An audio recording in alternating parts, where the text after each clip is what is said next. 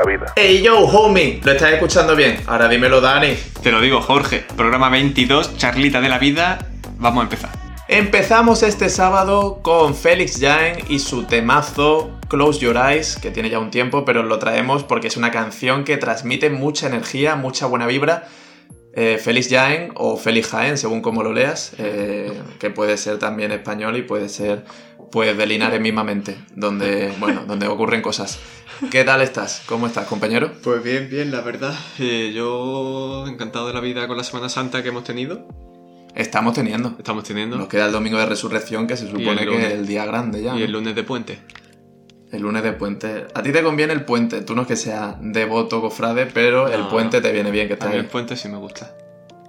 ¿Qué tenías el lunes de, de asignatura? De asignaturas, pues despertarme a las ocho y media para una que eh, no me acuerdo cómo se llamaba. Por- o sea, estoy entre dos, no sé si era radio u otra. Ah, Y- no te has aprendido el horario, ¿no? No, yo es que el horario, yo no, yo no entiendo de horarios, yo soy un alma libre, ¿sabes? ¿Eres tu propio jefe? Sí, soy mi propio jefe. No, dos asignaturas, o sea, una de las dos asignaturas a las ocho y media y después a las doce y media otras dos horas de otra asignatura. Y después por la tarde otra hora, pero esa asignatura por la tarde me gusta, porque son clases virtuales, pero encima con cámara. Porque hay que decir que a mí no me gusta tampoco mucho las cámaras en las clases virtuales porque están pendientes de ti. Pero cuando todo el mundo tiene cámaras virtuales, o sea, tiene cámaras puesta la cámara en la clase virtual, eh, tiene su gracia, ¿sabes? Me gustan esas clases, me gustan. Sí, la verdad que sí. Yo no he tenido ninguna que sea todos puestos las cámaras, pero a veces sí que se conectaba la gente. No, en los exámenes, es verdad. Mm. En los exámenes eh, había que poner las cámaras en determinadas asignaturas y me acuerdo que había un troll que, que se siempre pone con ca- fondo Sí. de, de que está esquiando o lo que sea. El típico gracioso que se puso en el examen, eh, primero en la playa de Benalmádena a lo mejor, luego se puso como en el campo, bueno, y fondos varios. Luego se clonó, se puso como él en un lado, o sea, como que no había empezado el examen, entonces dijo, mira lo que puedo hacer. O sea, mira de lo que soy capaz. Y se puso él eh, como congelado y al lado se ponía escribiendo y riéndose, como diciendo, si quiero puedo, ¿sabes? Y yo, mira, no cuela, tío. Em, Pero eso, ¿y qué tal tu Semana Santa? Hemos estado algunos días juntos, la verdad, por grupos, pero Sí. en general. Hemos Bien. estado bastantes días juntos, de hecho. ¿sí? No sé si más de la mitad. Eh, posible que sí. Yo desde el jueves, mm, que no tiene nombre, el jueves anterior a la Semana Santa, no sé cómo se llama. ¿El bueno, joven no tiene nombre? jueves de cuaresma, no sé, como jueves más. Vale. Hombre, pues... Jueves todo- de Joseo. Claro, eh, es la previa al viernes de... jueves de José. Jueves de Joseo. De José o de José... De josear. Ah, Jo- pero claro, jugar Claro. con el que de José. de José el... bueno, El padre. el padre, sí. Bueno, Porque, hombre, él también tendría que tener un papelillo por allí, ¿no? Digo yo. hombre, era padre de hecho. Adoptivo. O sea, era padre eh, que, que hacía la función de padre. Claro. Lo que pasa es que a lo mejor el hijo no fue Y suyo. no sale en ningún trono, San José. San José sí sale, Ah, vale. en alguno que otro. Bueno, en Málaga no lo sé, la verdad, porque tampoco me sé todo el lore de la Semana Santa. Ah, vale. Pero, pero sí, hay algunos que salen muy por la cara. O sea, San- bueno, sale Santiago, sale San Juan. San Juan sale mucho, de hecho. Hmm. Hombre, pero Muy San Juan típico. era colegón, era colegón. San Juan no era sabe. de los reales. Eh. Real hasta la muerte, oíste, bebé. Sí, eh, eso que el jueves ese, que no sé cómo se llama, empecé a salir y de hecho hasta hoy no he parado de salir. O sea, he salido todos los días. Sí. A mí me pasó en plan, yo domingo, lunes y martes creo que no salí de mi casa. O sea, o salí típico de a lo mejor a, cen- a cenar o poco más. El sábado tampoco saliste porque grabamos el programa. Es verdad. Pues entonces fue sábado, domingo y lunes que no, no salí y después a partir del miércoles por ahí. Porque el martes me suena que hice algo, pero no me acuerdo el qué. Y a partir del martes, verdad que he estado, o sea, del miércoles he estado bastante quedando. Bastante quedando. Hmm. Sí, vale. Mm, bueno, también tengo que comentar algo importante. Que es que el miércoles hice una actividad que no se suele hacer últimamente porque las condiciones no son las idóneas, pero sí es verdad que aunque haya que desplazarse de provincia, es como el billete de oro de Willy Wonka para saltarte el confinamiento, bueno, no, el cierre perimetral y llegar a la provincia de Granada y a Sierra Nevada en este caso, que es donde fuimos un grupillo de 10 personas a esquiar. Bueno, 10 no, fuimos 8, ¿no? ¿Qué es lo legal? Bueno, Seis. 6. no, 26. pero se- no, al final eso no da igual. sé, en restaurante y terraza. No, pero creo. fuimos en coche separado y fuimos 4 y 4. O sea que todo bien. Sí, no, sí, fuimos, sí. no fuimos ni 5. en el coche, Claro, que es claro. lo que se supone que no se podía hacer, pero ya por lo visto sí. Bueno, en fin, que, que fuimos un grupo todo legal, luego comimos separados en mesa y esquiamos por nuestra cuenta, o sea que en verdad no estuvimos juntos como tal nunca. Ujú. Pero eso, que, que subimos ahí un poco por la cara porque me lo, me lo propusieron y yo ahora estoy en un plan de que me proponen alguna cosa interesante y ya por ello. Plan que te proponen, plan que aceptas, ¿no? Sí, si porque- no aceptas ya otro, obviamente es en las mismas fechas. Sí, pero yo creo que, hombre, es algo positivo si estamos eh, limitándonos mucho la vida ahora mismo, que casi todo es lo mismo o todos los planes son muy monótonos y no tenemos como las salidas que teníamos antes. Por ejemplo, de salir, yo qué sé, eh, hacer una excursión al campo. Bueno, eso se puede hacer, pero claro, Sí, ahora es menos ahí. probable, porque la gente como que Alquilar una casa rural, por ejemplo. también, así, que, la gente reduce mucho sus planes. O tirarse en paracaídas. Bueno, Hombre, lo puedes hacer. ¿eh? Lo puedes hacer, pero necesita un permiso especial. Porque en Málaga no hay, creo. Bueno, no lo sé, me lo estoy inventando. Eh, ir a Madrid, por, por ejemplo, ir a Madrid es algo que me apetece mucho. Y ahora mismo no puedo. Y ir a Madrid en, en condiciones, ¿sabes? Poder hacer todo lo que te puede ofrecer Madrid. ¿Tú piensas un poco igual o cómo, cómo lo Pues ves? yo es que. A mí ir a Madrid. Yo creo que Sin no sería lo que remordimiento. más. O sea, porque yo ya fui en su momento en verano pasado. Sí. ¿Verano? No, no, fue un poquito. Sí, fue en verano. No, no me acuerdo cuándo fue. Pero pues ahora, fui- hijo, cuando fuiste a Madrid. Fui cuando justo dos semanas después metieron cierre perimetral. Por primera vez. Por primera vez. Por primera vez. Pero tú estabas hablando antes de confinamiento. Antes del confinamiento. No. O sea, antes del confinamiento. O sea, confinamiento. ¿Qué es lo que fuiste a hacer a Madrid? Cuando fui a visitar a Isna. Ah, vale, sí. Y eso fue antes de verano. Antes de verano no, fue antes de Navidades. Entre Navidad y verano, en otoño. Y. y no sé. Madrid es que. es- no sé, creo que tienes que ir con un plan muy concreto a Madrid. En plan, plan de salir por la noche en Madrid esa, esa noche. Porque si vas eh, a Madrid en plan de. No sé, de ir unas- unos días a Madrid, es verdad que igual se hace un poquito. No, no te lo compro, la verdad. ¿No? ¿Tú crees que No. Madrid.? O sea, en Madrid yo sé que hay muchas posibilidades para hacer cualquier cosa. Sí, pero. A mí nunca me ha aburrido Madrid de decir me quiero bajar a Málaga. No sé, No, no, hay como muchas opciones. ¿Tú qué dices? Ahora hay pocas. No, bueno, pero me refiero en general. Ah, tú dices Madrid sin, sin problemas. Sí, plan. claro. Ah, Bueno, ahora pues tampoco es que se restrinja mucho todo. O sea, los restaurantes y eso siguen abiertos, lo que no están en la discoteca, que Ya. era también su encanto, pero. Claro, pero yo he ido dos veces a Madrid. Una que fue empalmando con el viaje de Polonia, que fue ir a Madrid a dormir. Que estuvimos ahí de Solo he ido dos fiesta. veces. A Madrid, sí. Joder. O sea, O sea, que no has visto Madrid como tal. O sea, no, fui de pequeño también un poco. Que fuimos Un poco. a. O sea, un poco en plan porque fuimos al parque de atracciones de que hay allí, que no me acuerdo cómo se llamaba. A Al Warner. sí. A Warner. Y para visitar a unos tíos que tengo allí. Hmm. Y poco más. O sea, que no has visto Madrid como, como ciudad todas las atracciones turísticas que tiene. No he visto Madrid como la vería. O sea, como tendría que ver la comida, ¿sabes? Ya. Bueno, es que eh, a Madrid puedes ir eh, durante tu vida por muchos motivos. Sí. Motivos laborales, motivos académicos, motivos de visitarla por interés cultural o por visitarla por ocio. Sí. Y entonces mm, cada visita es diferente. Claro, Yo claro. creo que he hecho, porque yo a Madrid a lo mejor he subido más de 10 veces.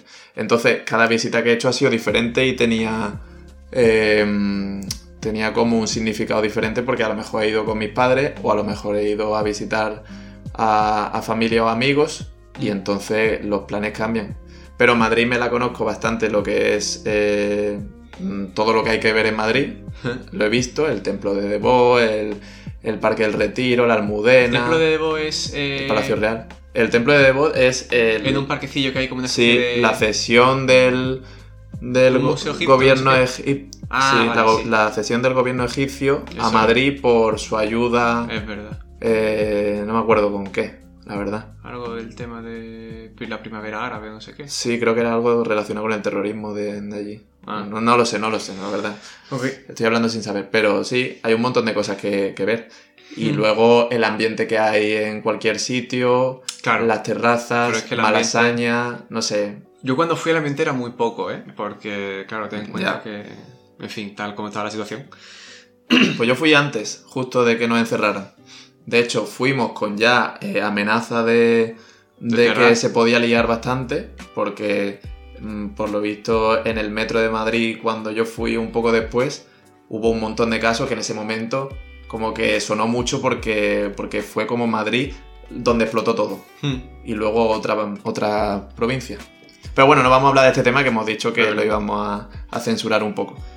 Eh, que esto porque venía, por lo de la sierra. Bueno, si queréis ir a la sierra, mm, yo creo que mm, estáis en los últimos días para que sea rentable ir, porque la nieve está ya, nieve, polvo, poco grosor y, y mucho hielo, desniveles y tal, pero, mm, hombre, le da emoción. Te puedes caer, te puede- en cualquier momento Claro, tú sientes que te puede reventar. Que es lo que me pasa a mí porque yo voy lanzado. O sea, yo me tiro, voy en diagonal, voy haciendo eh, como el zigzag y voy derrapando, pero a veces pues me embalo. Y me caí dos veces solo, pero me caí una que fue bastante tocha. Por eso, pues no pude frenar. Bueno, y ya está eso. ¿Qué, Ok. qué me propones ahora? Te propongo. Ah, por cierto. Sí. Hablando de. eh, porque hay muchas malas lenguas. Sí. Que, y hay mucha gente que critica sin saber, ¿sabes? Eh, de que si lo que comes es una mierda o no, o es por la cara. Así que vamos a darle cabecera a la nueva sección, ¿no? Sí, cuando quieras tú. Pues, pues mete, mete la aquí cabecera. ¿La metes ya? La meto ya. Venga. Uy. Gastronomía bizarra. Vale, y todo esto viene a coalición de que se me ha criticado mucho A colación. A coalición es el gobierno que tenemos ahora. a coali- no, no es a coalición, A colación. a colación. Sí. Sí, porque yo a veces me confundió también. Ah, vale, vale, pues a, a- ya, ya no me confundo más. a colador. Entonces, a colador. A colador, sí. Bueno, a colador. Sí, hombre, estamos hablando de comida, puede sí, ser. sí. Entonces- Entonces, a, col- a col- A pasajugos. A colador, yo qué sé. Da igual, inventémonos una palabra, Venga. pero por favor, ya. a, Centrémonos. a coalición. No, a, A pasajugos. A exprimidor. venga, exprimidor me A sirve. exprimidor. Eh, porque eh, se quejaba mucho la gente de que las croquetas con puré, que dije en un programa, no ¿De puré? Ah, Croquetas me- con puré. Sí. me- No, tú dijiste las lentejas, que las mojaba en las lentejas. Claro, en la lenteja, claro, en lentejas puré de lentejas. Claro, porque tus lentejas son. Claro, es que yo soy del. Yo soy team puré. Hay quien es team semillas, pero bueno. La cosa es que. Que la mitad de esa gente seguramente no haya probado las croquetas mojadas en puré de lentejas. La que critica, digo, ¿eh? Tú piensas que eso a lo mejor lo ha probado un 0,00003% de España. Claro, Y tú estás ahí. claro. Pero ¿y cuántos critican? Muchos. Demasiado, más de los que deberían. claro. Entonces, Lo que no entiendes, siempre lo tiendes a criticar. Claro, pero es la gente que no entiende al fin y al cabo, ¿no? Entonces, eh, esta sección al final viene para decir más o menos que es como la cosa más rara que te has comido, o la cosa que digas tú, si alguien se entera que me como esto, eh, me quieren Meter preso. meter preso, sí. O te mueres, porque en la sección lo que ha sonado es me llama Tawi. Sí, o- exactamente. Que al final es porque te comes eso y bueno. Y bueno, Tienes que hacer o una visita al Roca durante. visita guiada al Roca eh, durante bastante tiempo. Uy, estoy tocando, estoy tocando tu reloj y ha sonado. Bueno, durante bastante tiempo, o a lo mejor tienes que ir al hospital más cercano. O la comida... O directamente te al tanatorio. O te trastoca eh, mentalmente la comida y te induce en pensamientos suicidas. Ah, también puede ser. Intoxicación. ga- eh, intoxicación. Gastronómica, Gastronómica, psico, no. psico, psicodañina. digestiva y a la vez eh, psico. eh, Psicomental, bueno. psicótica. Vale. Vale. sí. Pues. No, y, y tú sabes, o sea, estamos metiendo aquí un lío mm, que la gente estará perdidísima, estará diciendo, esta gente, por favor, que no tenga un podcast y no sabe expresarse y no sabe por lo menos llegar a un punto y que nos enteremos de lo que está pasando. Mira, esto todo viene porque mm, mi padre, cuando yo era pequeño, lo que hacía siempre que íbamos los jueves a natación con mi hermano, que de hecho, esto es interesante, Mm. un apunte, un inciso. Donde yo ahora hago el CrossFit era donde mi hermano iba a nadar de pequeño. O sea, donde mi Ah. hermano aprendió a nadar es el mismo espacio que ahora es el CrossFit. Se ha cambiado la piscina, se vació y todo lo que es la piscina ahora es el, el, el- la caja, el entrenamiento. sí, el box, El se box. llama, el box del CrossFit. Claro. Bueno, eso, un dato que, que lanzaba, por si a alguien le interesa, yo creo que a nadie le interesa, pero eso, que, que mi padre preparaba un bocadillo de chorizo y nocilla porque él en su iluminación pensaba que mi tío de pequeño lo tomaba y que mi tío era muy partidario de eso y que siempre lo había defendido. Y luego lo empezamos a tomar y dijimos, papá, no sé cómo el tío ha podido estar tantos años comiéndose esto, porque esto no hay quien se lo coma. Pues resulta que le empezamos a coger gusto porque fueron a lo mejor dos años comiendo todos los jueves ese bocadillo de chorizo y nocilla y al final pues le cogía el gustillo, ¿no? Bocata de cho. Y nos empezó a gustar. Bueno, yo lo, lo acabé odiando ya por la repetición. Pero hubo un momento ahí en medio que, que me gustaba. Y le preguntamos, que esta es la gracia, a mi tío, como cinco años más tarde. Y mi tío dijo que él lo que se tomaba era chorizo con mantequilla. O sea, que no tiene Algo- nada que ver. O sea, que es, que es canon, ¿sabes? Que es algo normal. no es invento de mi padre. Pero eso, que, que eso me parece mm, un poco mm, repugnante de, de comer sin faltar la comida, que nunca se dice eso de la comida. ¿Pero, está bueno o no está bueno? estaba bueno en, en su peak. En su peak, cuando más me gustaba, yo lo podía considerar como algo apetecible. Pero claro, es que luego me harté de él, porque era mm, siempre eso y, y tampoco es que sea una delicia, ¿sabes? Y, y lo que hablamos el otro día es que viendo un programa de la tele, ¿Eh? nos dimos cuenta que la gente come bocadillos de toda clase. ¿Cómo, cómo son los bocadillos, por ejemplo, que hemos visto? Los bocadillos que hemos visto. Sí, o sea, para no hablar yo siempre, para que tú digas también Vale, vale, en este tema. Que a lo mejor te pillo en fuera de juego. me pilla muy fuera de juego porque no me acuerdo exactamente dónde lo vi. Bueno, pues sí, uno era de, de... Bueno, hay muchas combinaciones extrañas. Hay combinaciones de nuestros amigos también, que ahora también hablaremos de eso. Hmm. Pero... Ah, bueno, vale, ya me acuerdo de una combinación extraña. sí, verdad. pues esa si quieres coméntala esa, tú. esa la comentaré después. Ah, no, Ahora, vale, vale. ya. Sí, sí, la comento ya, vale. Eh, bocata de bocas de mar con... ¿Qué era? ¿Paté o era sobrasada? ¿Era sobrasada? Bocas de mar con sobrasada. Imaginémonos que era una de esas dos. Sí, pongamos simplemente que es. eso. Bueno, eh, bocadillo de boca de mar con sobrasada. Imaginaros eso, llevándolo en segundo bachillerato un chaval a la clase, no queriendo comérselo, entonces no se lo come, lo devuelve a la mochila y se lo olvida en la mochila y empieza a oler a los días a muerto. Se deja Sí, en una sí. ventana de la clase y acaba la clase a la semana siguiente oliendo a descomposición de paloma. O sea, asqueroso. Pues sí, o sea, imaginaros esas dos combinaciones de alimentos cómo, cómo tienen que, que fluir en, en el bocadillo. O sea, es que a quién se le ocurre, a un terrorista gastronómico, a otra persona no se le puede ocurrir. Pero es que aparte de eso, yo he visto que hay bocadillos que se hace la gente de queso de cabra, anchoas, eh, Nutella y, y ¿qué era lo otro? O sea, esto es real. O sea, esto era un bocadillo real. Y creo que cecina o algo así. O sea, pero combinaciones muy locas todas. Mm. ¿Sabes? De, Sí, sí. Sobre todo le gustan mucho el queso de cabrales, le gusta mucho a la gente. Y la nocilla también, y el chocolate. Y entonces iban los tiros un poco por ahí. Por el dulce agridulce. Claro, es que eso es lo O que. Dulce, dulce salado. Sí, eso es lo que más le, le gustaba a esa peñita. Pero Mm, bueno, yo al final, como he empezado hablando de esto, yo no voy a criticar a esa gente. Bocas de mar con sobrasada. Yo no lo he probado. Ahora, también te digo, tal y como olía eso, no quería probarlo. Pero yo no, si veo a alguien tomándose eso por la calle, yo... Mira, No le criticas. no.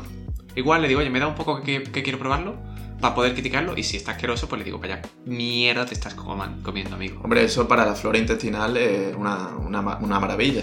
Si tú tienes problemas de estreñimiento, te tomas eso y se te acaban. Hombre, claro, porque te cagas por la tapa. Hombre, claro. Nada más tomarte eso. Sí, sí.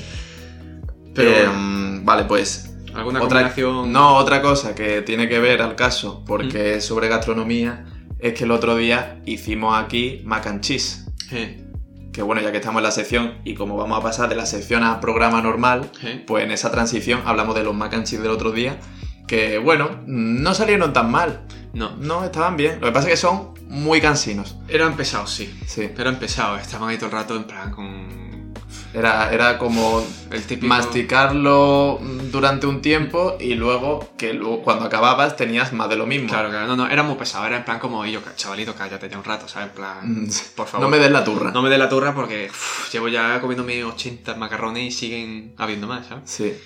Pero bueno, pero estaban buenos al final. ¿Qué pasa? Que no nos dejaron inventar, es que esa es la cosa.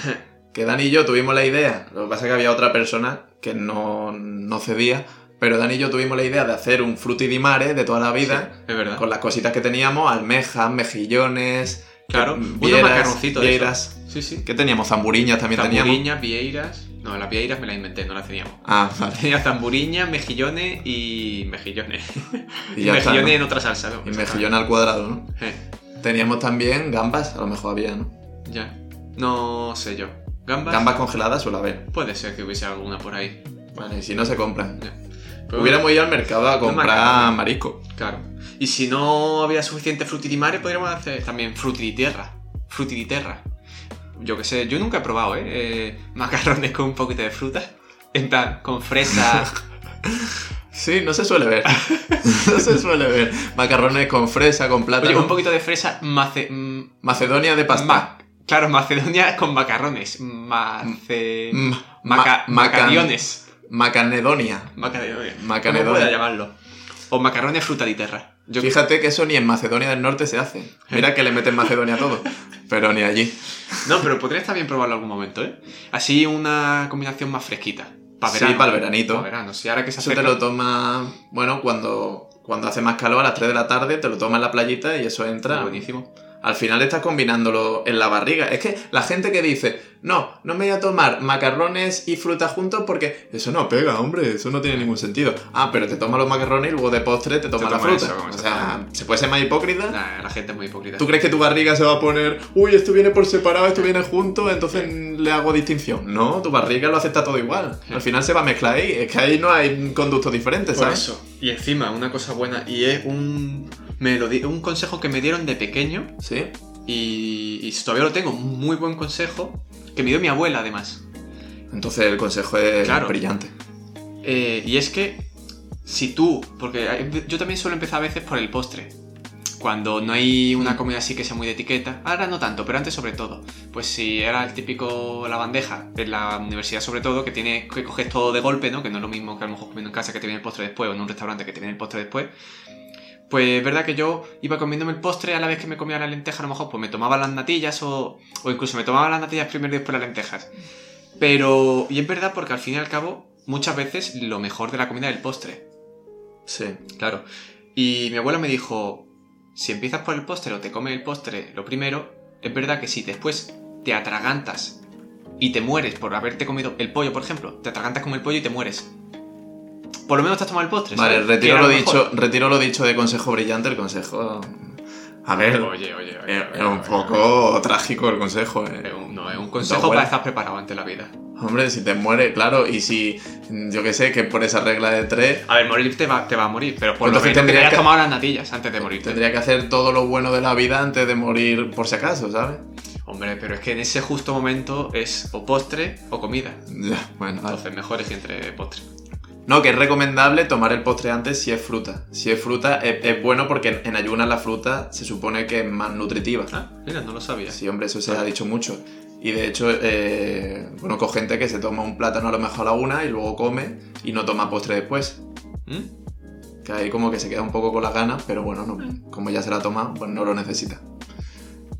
Cerramos ya gastronomía. Sí, yo la Cerramos creo. ya gastronomía. Se, se pone aquí una valla y pasamos a la Siberia profunda porque, bueno, hemos visto un vídeo que hablaba sobre un tema muy interesante. Bastante que, guapo, de hecho. Sí. Es muy complejo de, de hacer que ocurra. En su planteamiento también lo es. Y que nosotros lo vayamos a comentar, pues al final lo intentaremos hacer un poco con nuestras palabras. Yo sé que tú has prestado más atención, así que empieza tú hablando del tema si quieres. Vale, a ver. La cuestión es. Eh, con todo el tema de la clonación de animales y tal. Se estaba planteando que para un posible futuro estaría bien clonar. eh, o, sea, que a través de la clonación se desextinguiesen los mamuts lanudos. Entonces, esto se haría pues cogiendo ADN de mamuts lanudo que hay por ahí. En plan, que hay por ahí, no, que se encontraron, hace tiempo se encontraron a un bebé mamut eh, lanudo, en plan, perfectamente congelado. Sí. Y de ahí pues podrían sacar bastante ADN. Y pues juntar ese ADN con el ADN de elefante, que asiático, que hay en estos que existen, Y no, no daría como resultado un mamut lanudo, pero daría Un especie- híbrido. Un híbrido, una especie Mm. de elefante con pelo más adaptado al frío. Como era el mamut, pero, eh, pero al fin y al cabo sigue siendo un elefante asiático. Sí. Y eso pues vendría bien para el cambio climático, o sea, para reducir el CO2. ¿Por qué? Vale, esto según más o menos lo que me he enterado y es lo que creo que está bien. La cosa es que los bosques, cuando están ya bosques viejos, en plan que ya están todos los árboles crecidos en el bosque, no absorbe tanto CO2 como un como un bosque que esté naciendo, o sea, Sí. un bosque nuevo. Típico, pues yo que sé, tira un bosque abajo, planta un montón de árboles y todos esos árboles que estás plantando, el bosque cuando crece, es cuando más CO2 pues- consumen. Sí, que está en barbecho. Claro. Que eso es lo que se hace también, pero. Mm, Lo que pasa es que el barbecho normalmente se quema todo eso, entonces el CO2 Sí, que sí. suelta eso es No, ya. que te- O sea, si se hiciera bien, Claro, si se hiciera bien, pues es el. podría ser interesante para que no hubiera tanto CO2 Claro. en emisiones. Exactamente, en la atmósfera. Entonces, esos bosques viejos, ¿cómo, cómo se podrían re- Renovar. Renovar, por así decirlo, pues con mamuts. O sea, o con elefantes lanudos, o con mamíferos grandes, porque no son solamente mamuts, son también búfalos, son bisontes, son Claro, pero tienen que aguantar el frío. alces. Incluso osos polares también, Claro, me imagino. Claro, pero los osos polares no tanto, pero un mamut, por ejemplo, te coge un árbol y te, y te lo deshoja en cuatro pasadas, ¿sabes? En plan, se lo come entero y pues el árbol, no sé si... o lo tiran, ¿sabes? Árboles chicos Sí. que tiren, que no sé qué. Un dato importante es que los mamuts lo que hacen es, eh, con la trompa, lo que hacían era, lo que hacen no, lo que hacían en su momento, Lo que harán. lo que harán también, bueno, estos mamuts eh, cyborgs que se van a crear, es coger de los árboles los frutos, pero desde arriba, o sea, con la trompa van a los frutos que nacen de arriba, pero es verdad que los osos polares lo que toman son los frutos que hay en el suelo Mm. y así. Entonces, para que estos árboles se regeneren y tal, y luego, que al final lo que están haciendo es plantación también, porque Claro, porque cogen van- semillas, las van poniendo Claro. en un sitio, en otro. se van moviendo, a lo mejor se le quedan semillas en el pelaje y la van por ahí repartiendo. ¿Sabes? Cosas de ese estilo. Y aparte también temas del permafrost que hay debajo del suelo, que es como la zona esta de hielo que hay debajo del suelo, que cuando se derrite libera un montón de CO2. Sí. Pues con el tema de los mamíferos estos tan grandes, lo que harían es que también eh, se eh, promoviesen que hubiese más praderas. Entonces esas praderas al final haría que los rayos del sol no fuesen tan directos eh, a esa tierra y se calentase esa tierra y por ende se calentase el permafrost y soltase CO2. sí. Entonces habría más praderas. Y aparte que se evitaría también el de hielo un poco, ¿no? Claro, claro, por eso se evitaría el de hielo, se evitaría más suelta de CO2. O sea, el de hielo que tiene el problema de, de la contaminación por la emisión de CO2, pero ad- además el de hielo es un problema importante en Mm. el futuro porque la- el aumento del nivel del mar Hmm. eh, se ha estudiado que muchas ciudades pueden incluso hundirla o que puede ser un problema para la hora de, de mantener esos niveles que hay ahora de, de- de las ciudades que estén Mm. próximas al mar. Claro, y después está bien porque eso era el tema de. para ayudar al tema del CO2 y tal, pero claro, al fin y al cabo, realmente el. no, sé, no me acuerdo cuánto era, pero creo que era el 80 y pico por ciento del CO2. Eh, más que los árboles y los bosques y tal, que se habla mucho del Amazonas, el pulmón del mundo, realmente el pulmón del mundo es el océano. Que Sí. ese eso es lo que más CO2 absorbe. En plan, todos los organismos, las plantas, o sea, las algas y tal, es lo que más absorbe. Y, tío, me vi un documental el otro día que me recomendó mi padre, que se llamaba eh, Sea Piracy o algo así en Netflix, eh, La pesca insostenible. Y la verdad es que lo recomiendo porque trataba un poco, va de un tío, ¿vale? Que le molaban los animales acuáticos, las ballenas, las orcas, las focas y tal, porque de pequeño había ido a unos cuantos parques acuáticos y le gustaban mucho.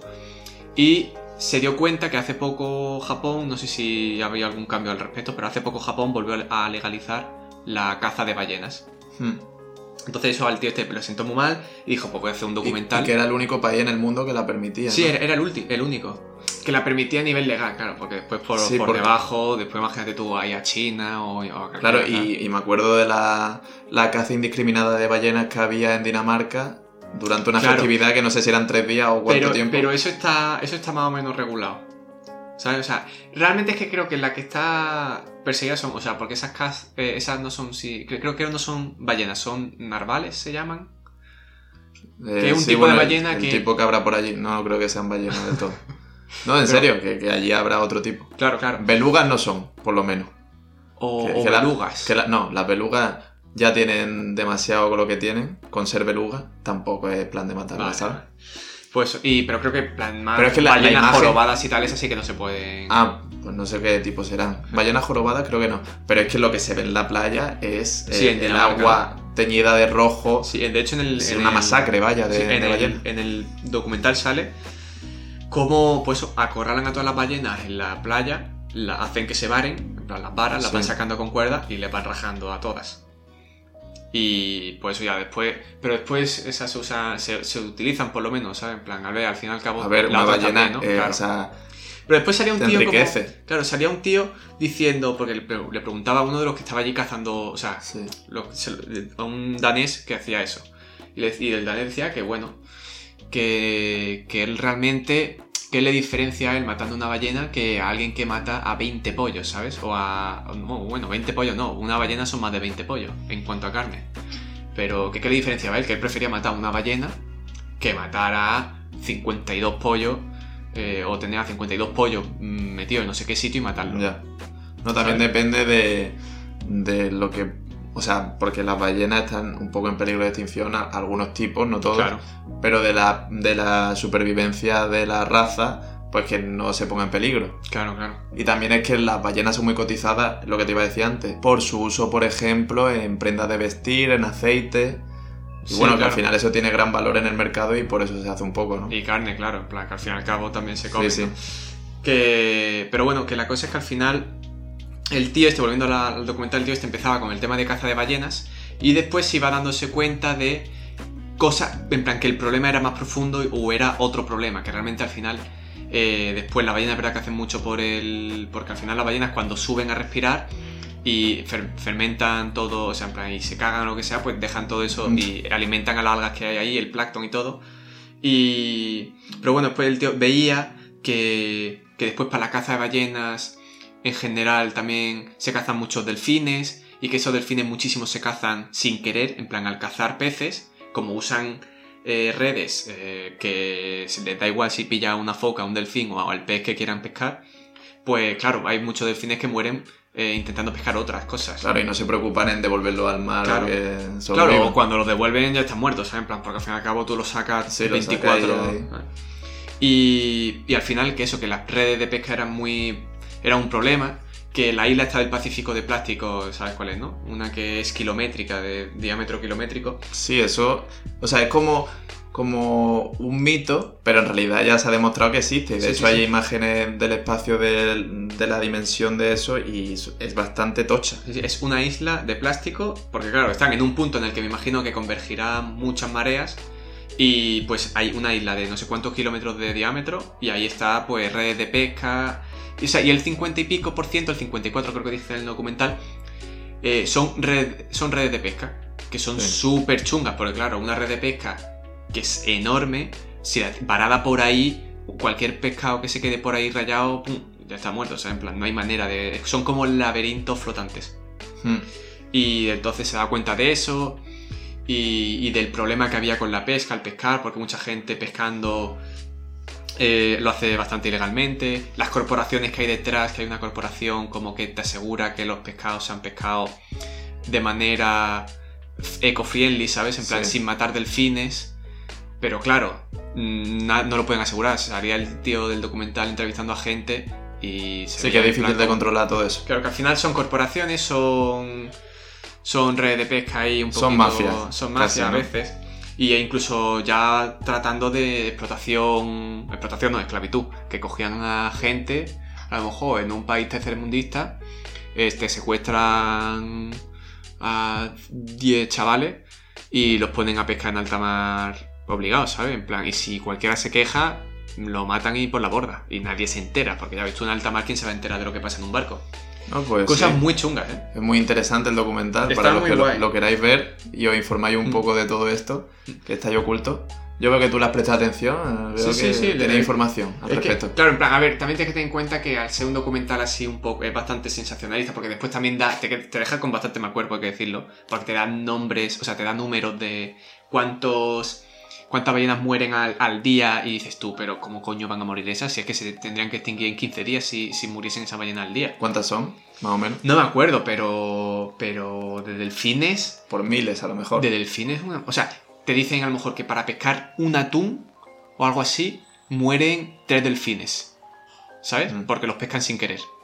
Porque, no sé. Y. Hombre, para pescar un atún según el sitio, me imagino que no será siempre así. Hombre, pero de media, ¿no? De media se mueren unos tres delfines pescados accidentalmente cuando intentan pescar un atún. Joder, Pues- pues, entonces, Claro, y teniendo en cuenta, tú ves a veces cuando. entonces no voy a tomar un atún en mi vida más. Claro, entonces al final te dice, bueno, entonces ¿qué se podría hacer para mejorar esto? Después ves que las piscifactorías, que dices tú, bueno, ¿cuál sería la solución? Piscifactorías, ¿no? En plan, pescado ahí, que son más o menos eco-friendly, ¿no? No hay problemas de, de pescar un delfín, en plan, no vas a tener un puto delfín en tu piscina de piscifactoría de atunes.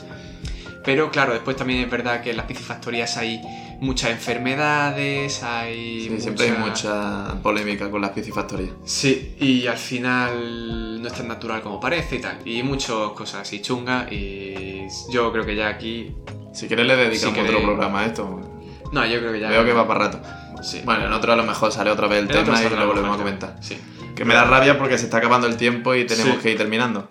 Además que tenemos una canción bastante guay que ha salido ayer, salió. Siempre traigo canciones que, porque los viernes suelen salir todas las canciones, entonces el sábado pues traemos canciones que han salido el día anterior. Esta canción es Guacha de Kea junto con Duco, una colaboración esperada que al final nos han concedido y que, bueno, que es un himno yo creo que se va a convertir para los boliches argentinos. Además, dos artistas bien pegados. ¿Tú cómo lo ves? Yo lo veo bien. A mí la verdad es que. El que no sé quién era, hasta lo de Me llamo mi ex. Ayer me llamó ¿En mi serio? ex. Sí, sí, no, no tiene ni idea de de quién She era. Don't Give a Fuck. No. El de Es una loca. Bueno, Ah, esa canción me suena, Sí. pero no sabía, no conocía canciones muy feministas Pero todas. es. Ah, pero está guay, está guay. Sí. y ya está, que la estáis escuchando de fondo, dejamos con ella y nos vemos la semana que viene. Adiós. Soy me vuelve loco cuando me solo. Uh, ah, te estuve esperando desde la una, no me contestaste, te tarda en llegar. Ya tiene mi sal, no me quiere llamar. Que, que, que, quédate, no quiero que te vayas.